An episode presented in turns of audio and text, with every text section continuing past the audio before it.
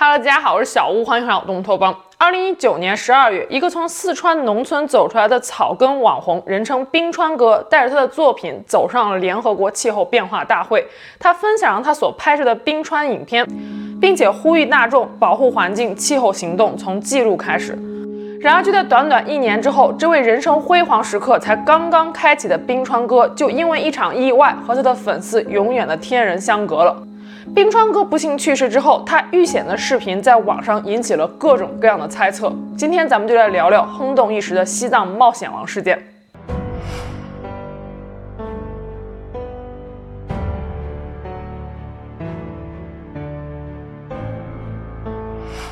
冰川哥本名王湘军，一九九零年出生于四川省邻水县冷家乡的一个农村家庭。家中有两个男孩，王湘军是长子，还有一个比他小两岁的弟弟王龙。王湘军从小就非常酷爱爬山，而且学习成绩也很好。但是高考的时候失利，并没能考取理想的大学。二零零九年，王湘军到临水县的一座高中复读，但是很快就得知父母为了能够供他读书，已经倾尽家中的所有，就毅然决定辍学，来到了深圳打工。二零一二年，王湘军无意中看到了一张西藏冰川的照片，就像中了魔梢一般，被西藏深深的所吸引了。随后，王湘军就辞去了工作，用打工攒下来的钱买了车票去了西藏。他先后在林芝、波密、那曲、拉萨等地一边打工挣钱，一边看冰川。西藏的美是流动的，一年四季季季不同，没有多少人真正见过西藏的美，而王湘军是极少数人里的一员。离开西藏之后，王湘军又来到了新疆。七年之间，他探访了七十余座冰川。二零一七年，王湘军在短视频平台上开通了账号，上传的视频加起来有四百多部。平台昵称为“西藏冒险王”，网友们亲切地称他为“老王”或者是“冰川哥”。截止到二零二零年底，冰川哥在抖音上的粉丝已经有了三百多万，在快手上的粉丝将近一百六十万。随着短视频人气的暴涨，冰川哥的收入也有了保障，他再也不需要一边打工赚钱一边旅游来维持日常的开销了。后来，王湘军还拿出了四十万人民币为老家的父母和弟弟重修了房子。王湘军非常不喜欢“网红”这个名字，他认为自己和那些靠流量赚钱的人不一样，认为他镜头下面记录的都是一些有意义的事儿。从他的影片中也可以看出，他是个真心热爱大自然、纵情于冰川之间的探险者。他用最朴实的镜头记录着眼前的一切。进入冰塔丛林，这里的冰块看起来就像云梯一样的形状，直插云霄啊！来到这种地方，最重要的事情有两个，首先是保护环境，不能在这上边扔垃圾，然后呢就是我们的安全。像现在这样，遇到这种河，千万不要怕把鞋子打湿，直接跳过来啊！我们选择从这个水里面走过来。王湘军所拍摄的影像资料，经年累月就成为了气候和冰川变化的一手资料。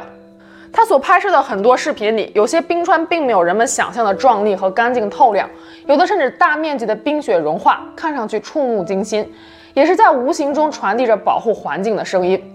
二零一九年十二月六日，王湘军应邀来到西班牙马德里。以民间环保观察者的身份参加了2019年联合国气候变化大会，并在会上发言，分享了他所拍摄的冰川影像。从农村的草根青年走向如此国际化的大舞台，对于王湘军来说，这是他成长路上的一个里程碑，也是对他多年以来努力的一种肯定。随后，在2020年，王湘军又接受了央视的采访，诉说着全球变暖所带来的冰川大面积融化问题。视频中，王湘军站在晶莹剔透的冰川旁边，分享着他所知道的冰川知识。那种真挚与热忱，与他不拘一格的外表形成了鲜明的反差，让人印象深刻。大家看一下这个啊，这个呃透亮的这个冰里面呢，我们可以看到很多微小的气泡啊，这是因为这个冰川呢、它是这个雪积压形成的。这个积雪的话，它是疏松多孔的结构。当然了，王湘军的镜头中也不乏一幕幕令人肾上腺素飙升的惊险刺激的探险画面，有时候也确实让人替他捏一把汗。王湘军曾经说过：“我热爱大自然，也愿意深入其中，但我只感受它的美丽和能量，只会做拍照和记录，并不会搞破坏。当我离开时，不会留任何的东西在冰川里。”一直遵循着这个原则的王湘军，还是在2020年12月20日那次探险中食言了。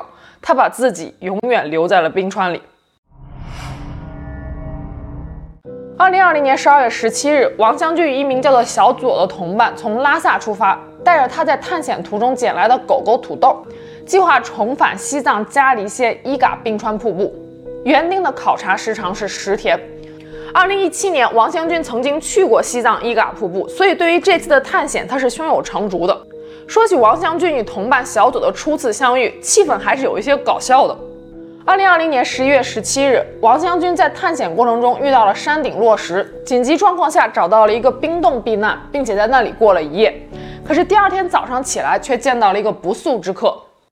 啊啊啊啊啊啊啊！你你你干嘛？你干嘛？你谁呀？我我你是怎么来的？你你怎么回事？我是来这边探索，来这边看的。我啊！吓死我了！你是摄影师吗？吓死我了！我以为是冰丝啊！就这样，在欢快的气氛中，王湘军与小左相识了。当然，也有一些网友说，视频中的表现实在是太过于浮夸，一看就是事先安排好的。我在网上还查到小道消息说，小左实际上是王湘军雇来的助理，负责的是拍照和开车。每个月，王湘军会支付小左八千人民币的费用。但是，这则消息真假已经无法证实了。总之，在二零二零年十二月十九日，王湘军、小左还有狗狗土豆于傍晚时分抵达了嘉黎县中玉乡的一座村庄。他们在车里将就睡了一晚，第二天一大早就驱车两个小时来到了伊嘎冰川瀑布。拍摄前，两个人计划镜头先对准瀑布旁边的坑洞，随着王湘军奔跑的步伐扫过冰河，最后停留在被冰覆盖的岩石处。第一次拍摄完成之后，王湘军对效果不太满意，说代入感不太强，想要重拍。这次他来到了瀑布上游的冰河，而就在第二次的拍摄中，王湘军不幸失足落水，跌入了冰河。我在网上找到了王湘军失足落水时唯一的影像资料。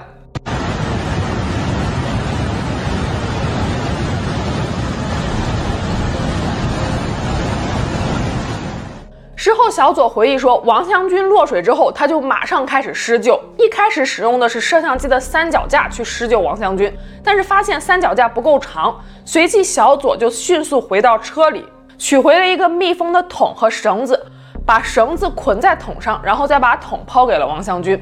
小左试图用绳子把王湘军给拉上来，但是依然没有成功，因为王湘军所穿的羽绒服吸水太快，变得很重。再加上旁边又都是冰，没有任何的着力点，根本就无法进行施救。无奈之下，王将军跟小左说：“你去找救援吧。”当时山下不远处就有一个修路的施工队，小左去施工队喊来了五个人，一行人开着皮卡车，很快就来到了冰河旁边。但此时王将军和桶都已经不见踪影了。冰川附近没有任何的手机信号，小左折腾了下午一点多才找到信号，拨打了报警电话。当地公安局和消防队迅速赶来了现场，和小左一起搜救了一个多小时，没有任何的结果。眼看天就要黑了，一行人只能先回到了派出所。民警也了解了事发前后的情况。十二月二十二日，王湘军的弟弟王龙闻讯赶来了案发地点，探险中国探险队、平蓝公益、蓝天救援等队伍也参加了搜救。但是由于环境恶劣、冰层太厚、机器不好排水等原因，搜救没有任何的成果。十二月二十四日，王龙回到四川老家，将哥哥失足落水的消息告诉了父母。十二月二十六日，王龙用哥哥“西藏冒险王”的账号在快手上发布了哥哥的死讯。十二月三十日，王龙在抖音上上传视频，说道：“我的哥哥，你们的老王，永远留在了他最爱的瀑布。”随后，王龙和父亲又再一次回到了西藏，参与到了搜救行动当中。直到一月六日，由于天气和环境等原因，搜救行动终止，搜救小队撤离。王将军的死讯在网上一经公布，可以说是炸开了锅。网友们纷纷表示，一直在关注的一个人就这么突然之间没了，让他们实在是接受不了。一位冰川探险家长眠于自己所热爱的冰川中，听起来虽然很悲痛，但也有一丝悲壮的情绪。然而，事情并没有在这英雄史诗般的状态下结束。与王湘军同行的小左成为了众矢之的。小左曾经说过，他在搭救王湘军的时候，自己也不幸落水了。王湘军当时就说：“完了，咱们要死在这儿了。”小左当时还安慰王湘军说：“不会的。”王湘军在落水状态下还有一个空桶可以扶着，但是小左什么都没有，他只能徒手去摸岩壁。幸运的是，让他在岩壁上发现了一条非常狭窄的裂缝，他把手卡在这个裂缝里，一点点的往上爬。小左说，期间王湘军还给他加油打气。等小左爬上去了之后，他想着只要搭把手，王湘军也能上来。可是岩壁实在是太滑了，稍微一用力，小左就觉得自己又要掉下去了。实在没办法，王湘军才说：“你去找救援吧。”对于小左事后的这段描述，王湘军的粉丝们纷纷表示：“我们不买账。”王湘军有七八年的冰川探险经验，小左都可以把手卡在岩壁的缝隙里爬上来，王湘军为什么就不行呢？而且小左说，他把拴着绳子的空桶丢给了王湘军。经过了长时间的搜寻，王湘军虽然没有找到，但是空桶没理由找不到呀。按理说，桶子应该是一直漂浮在冰河上方的，很容易被发现才对。不过这些都不是最重要的，在网上引起巨大争议的是，在王湘军遇难的前一天，十二月十九日，他所上传的一支蓝色冰冻视频。网上说这支视频经过降噪处理之后，出现了诡异的声音。我现在给大家来看一下原版的视频。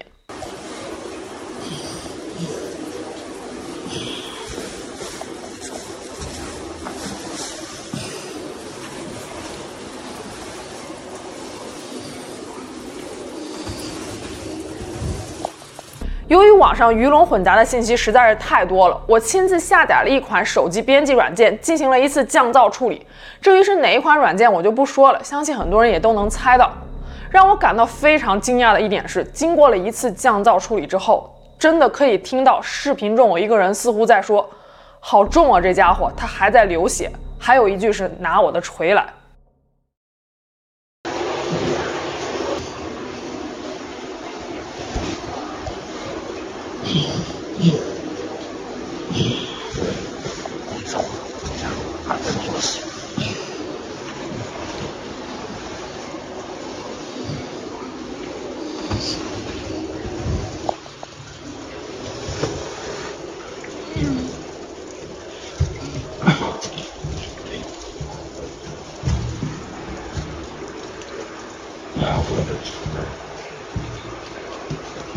这则视频在网上一经公布之后，可以说舆论炸开了锅。网友们纷纷表示，这视频根本就不像是冰川哥一贯拍摄视频的风格。冰川哥以往的视频中，大部分都是有真人解说的，要么就是配有背景音乐，而且在绝大多数情况下都是冰川哥真人出镜的。但是看这支冰冻的视频，既不露脸，也不解说，也没有任何的背景音乐，很多人都怀疑说，这视频根本就不是冰川哥所拍摄的。而是杀害他的凶手，换言之就是小左所拍摄的。网友们说，王湘军很有可能在十二月二十日之前就已经遇害了。事后，小左故意使用王湘军的账号上传了这支视频，伪造他的遇害时间。甚至有很多人都脑补出来了小左杀害王湘军的原因，认为同样是探险爱好者，冰川哥有几百万粉丝，但是小左只有几万，一切可能都是出于嫉妒。小左本人表示，这支视频拍摄时，他确实是和王湘军在一起的，但是是王湘军单独进洞拍摄的，而且视频拍摄的时间也是大约在十天之前，只不过王湘军上传晚了，在十二月十九日才上传的。后来，王湘军的家人也晒出了王湘军遗留在手机里视频拍摄的截图，拍摄时间确实显示的是十二月十日。不过，即使是这样，广大福尔摩斯网友们还是认为小左和王湘军的死是脱不了关系的。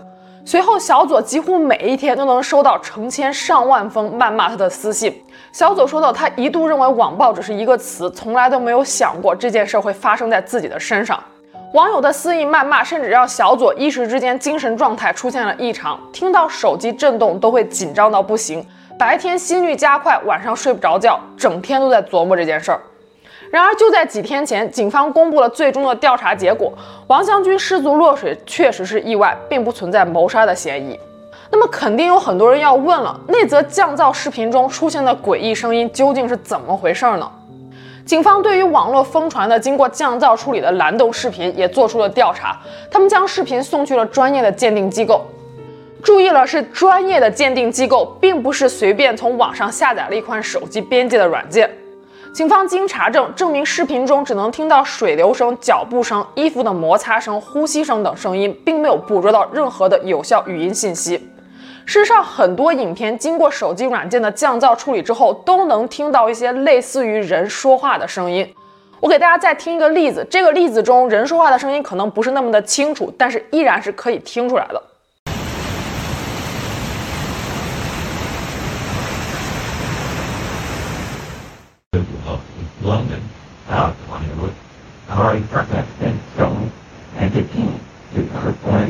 也许只是那支蓝洞视频经过降噪处理之后，恰巧人说话的声音比较清晰罢了。不知道这算不算那款手机编辑软件的一个 bug 呢？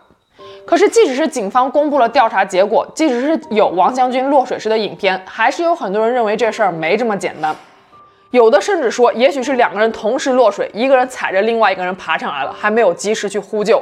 不过不管怎么说，遗体一天没有被发现，我们就只能提出合理的怀疑。在怀疑没有被证实之前，我们没有任何资格去说任何一个人是真凶。这无疑是用一场悲剧去制造另外一场悲剧，也与我们试图所寻求的真相是相悖的。冰川探险本来就处处危机四伏，在没有专业设备和专业团队的辅导下，每一次涉足冰川都是九死一生。老王遇险时，他和同伴小左甚至都没有把救援的绳子带在身上，也没有穿专业的冰鞋，甚至都没有使用冰刀。要知道，极致的热爱背后应该有极致的专业来支持。冒险精神固然可贵，但是专业的探险知识和防护措施才是长久驰骋于冰川的实力所在。愿我们的冰川之王永远安息在冰川当中吧。最后呢，这周的会员视频会跟大家分享一起发生在上个世纪九十年代的连环杀人案。订阅了会员的小伙伴，别忘了打开小铃铛，准时观看。我们下期节目见喽，拜拜。